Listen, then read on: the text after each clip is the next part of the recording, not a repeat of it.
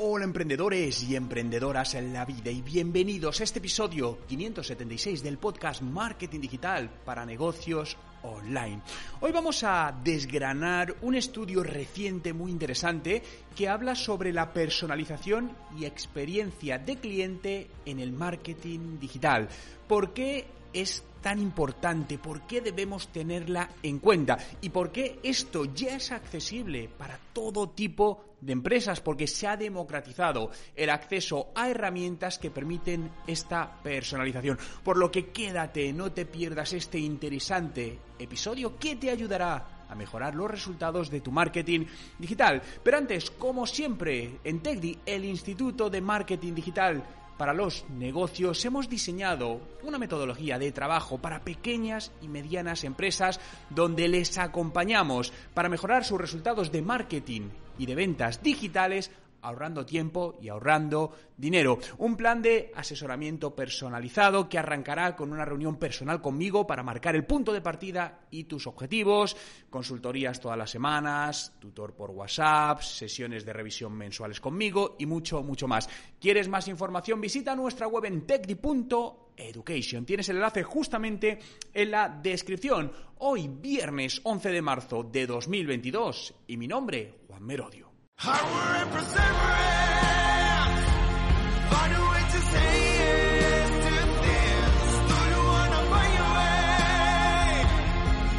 Y recuerda, no hay nada que no puedas hacer en tu vida.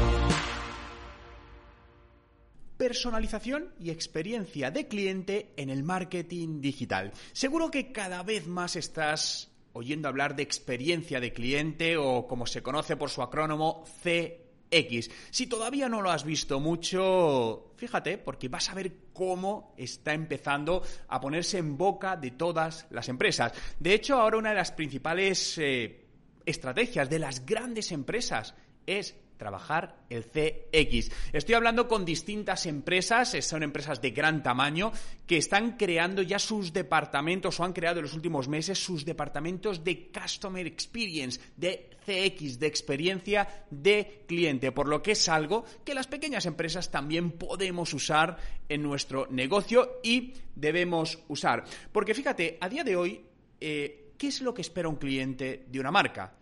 Que le tratemos excelentemente en todas las fases de su embudo, de ventas, de conversión en su ciclo de vida del cliente. Espera una, espera una atención rápida, personalizada, educada, efectiva y eficiente. ¿no? Cada vez el consumidor somos más exigentes y también somos más infieles. ¿Por qué? Porque tenemos diversidad de opciones. Antes había muchos negocios donde pues tenías una o dos o tres opciones, ¿no? Pero ahora prácticamente en casi todo tienes muchas opciones. Entonces al final, como empresa, tenemos que ser más competitivos y esa experiencia de cliente personalizada es clave en nuestras acciones de marketing digital. Para ello, la empresa Ansense 2 ha hecho un estudio el pasado mes de diciembre de 2021, muy reciente, entrevistando a 364 profesionales del marketing para crear ese estudio de personalización en marketing digital. Hoy te voy a destacar los puntos más relevantes eh, y conclusiones de este estudio. Aún así, si quieres verlo en detalle, te dejo el enlace justamente en la descripción para que te puedas descargar gratuitamente este informe. Eh, la primera conclusión era dar respuesta a la pregunta ¿qué es crítico para alcanzar el éxito en nuestro marketing digital? Y fijaos que la conclusión a la que se llegó, que el crear y entregar contenido relevante al usuario es clave en esta percepción y en esta conversión del marketing digital, lo que nos ayuda a gestionar las expectativas del cliente con lo que da la empresa, ¿no? Fijaos que el marketing al final juega con las expectativas. Lo que estás vendiendo son expectativas. El cliente va a comprar algo. Luego a lo mejor lo compra y no es lo que esperaba. Entonces hay una decepción y ahí es donde pues eh, al final no hay una compra recurrente, etcétera, etcétera. Por lo que es crítico hacer o trabajar esta personalización por cada uno de los usuarios, ¿no? Para, para, eso entran aquí herramientas de automatización. Obviamente esto, esta personalización no puede ser manual. no puedes estar haciendo emails manuales, ¿no? Aquí hay múltiples herramientas, desde CRMs, herramientas de, eh, de automatización. Por ponerte un ejemplo, nosotros en TechDi usamos muchísimo la automatización selectiva y el usuario no sabe que está siendo automatizado o que ciertos emails son automatizados porque los manda una persona real. Es decir, si el usuario responde ese email, eso le llega a una persona y sigue la conversación. Pero te pongo un claro ejemplo. Cuando alguien solicita, por ejemplo, información y hay ciertos campos, tipo de empresa, número de empleados, facturación anual, tú decides los campos. En función de sus respuestas, va a recibir un email u otro con la información totalmente personalizada. ¿Por qué? Para hacerlo más relevante y darle la información que necesita, porque cada usuario busca una cosa diferente o tiene necesidades diferentes. Y para hacer esto de la mejor manera posible, hay cuatro, cuatro pasos, digamos, ¿no? El primero es entender muy bien la psicografía y demografía de tu audiencia. ¿Quiénes son? Temas comportamentales, oye, ¿por qué te contactan? ¿Qué es lo que esperan de tu producto? ¿Qué, qué es lo que están buscando? ¿no? Con todo ello, construirte ese conocido como buyer persona o avatar, que no es otra cosa que un perfil ficticio de tu cliente para entenderlo mejor. Al final, digamos que es un trabajo más puramente estratégico, que lo que te va a ayudar es a entender mejor a tu cliente para poder dirigir mejor las distintas campañas de marketing y personalizarlas mucho mejor. Ten claro también los objetivos de cada una de tus piezas de contenido. Piezas de contenido hablo en redes sociales, vídeos, podcasts, eh, emails, ¿no? ¿En qué fase debes alinearlas con el embudo de ventas? Es decir, no es lo mismo un posible cliente que te acaba de conocer, es decir, que esté en lo más alto del embudo, que no sabía quién era y acaba de dar con tu empresa, que un cliente que ya te ha entrado en tu web varias veces, conoce tu marca, y, pero todavía no lo ha comprado. El contenido que le tienes que entregar a cada uno de ellos es diferente, de quien te conoce, de quien no te conoce. Y eso es lo que hace que esa experiencia sea mejor y la automatización es la que puede hacer ser la que hace que esto sea posible, que sepa diferenciar cuándo este contenido se lo entrego a este cliente y cuándo este contenido se lo doy a otro cliente. El segundo conclusión era cuáles eran los desafíos más grandes para, para el éxito. Y la clave, todos estaban de acuerdo, es que la segmentación de nuestros visitantes, bases de datos, por la mayor parte o la mayor cantidad de criterios posibles. Es decir, no segmentes solo por ciudad, por hombre o mujer, por, no sé, por país. Selecciona, haz un listado de todos esos criterios o propiedades que para tu negocio son importantes.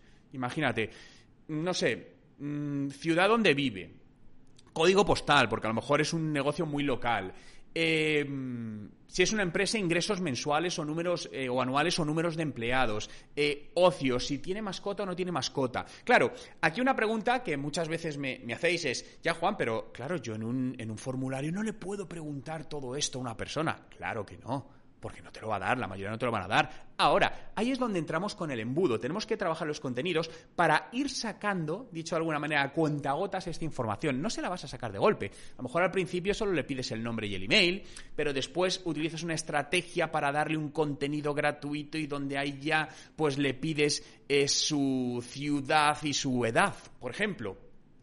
Y luego otra, al final lo que tiene que hacer es como hacer distintos pasos, pero al final de ese camino, que el usuario lo ha recorrido en un tiempo, vas a tener mucha información y el usuario no recuerda que le ha ido dando, porque al final estamos todo el día haciendo mil cosas o sometidos a miles de impactos, pero esto es como mejor funciona todo esto. Por lo tanto, clave esa segmentación, es decir, sácate esa lista de propiedades, de criterios que para ti son relevantes sobre tu cliente.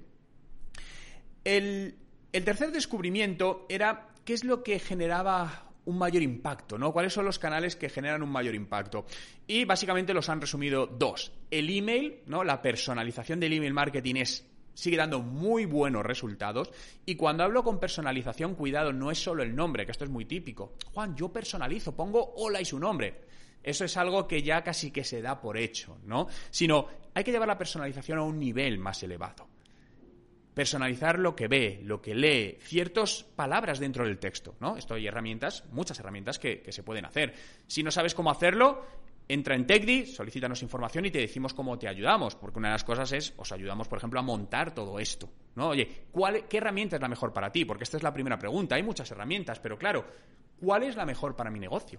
Dependiendo tu, tu negocio, tu empresa, tus necesidades, tu presupuesto, te recomendaríamos una u otra. Entonces, ahí en todo eso te, podemos ayudar también. Y el segundo es la personalización de la web, que esto es menos usado. La personalización del email está como más más eh, democratizado, pero la personalización de la web todavía se usa menos y es muy potente. Créeme que es muy potente. Cuando un usuario, del cual por ejemplo ya tiene su nombre, porque se registró a una newsletter, y de repente entra en tu web y en ciertas partes de la web aparece su nombre. Fijaos, claro, ¿cuántas veces te ha pasado esto como consumidor? Probablemente pocas. Hombre, me dices, no, cuando estoy logueado eh, en el portal de, no sé, de mi banco. Bueno, vale, pero estás logueado. No hablo de eso. Hablo de que de repente te vayas a apuntar o entres en una página web y aparezca tu nombre o tu país. Bien, eso se puede hacer. E insisto, hay herramientas ya para todo tipo de empresas. Esto ya no solo es para grandes empresas. Es decir, hay pequeñas empresas que lo están usando. Simplemente saber cuál es la herramienta más adecuada para ti y cómo hacerlo.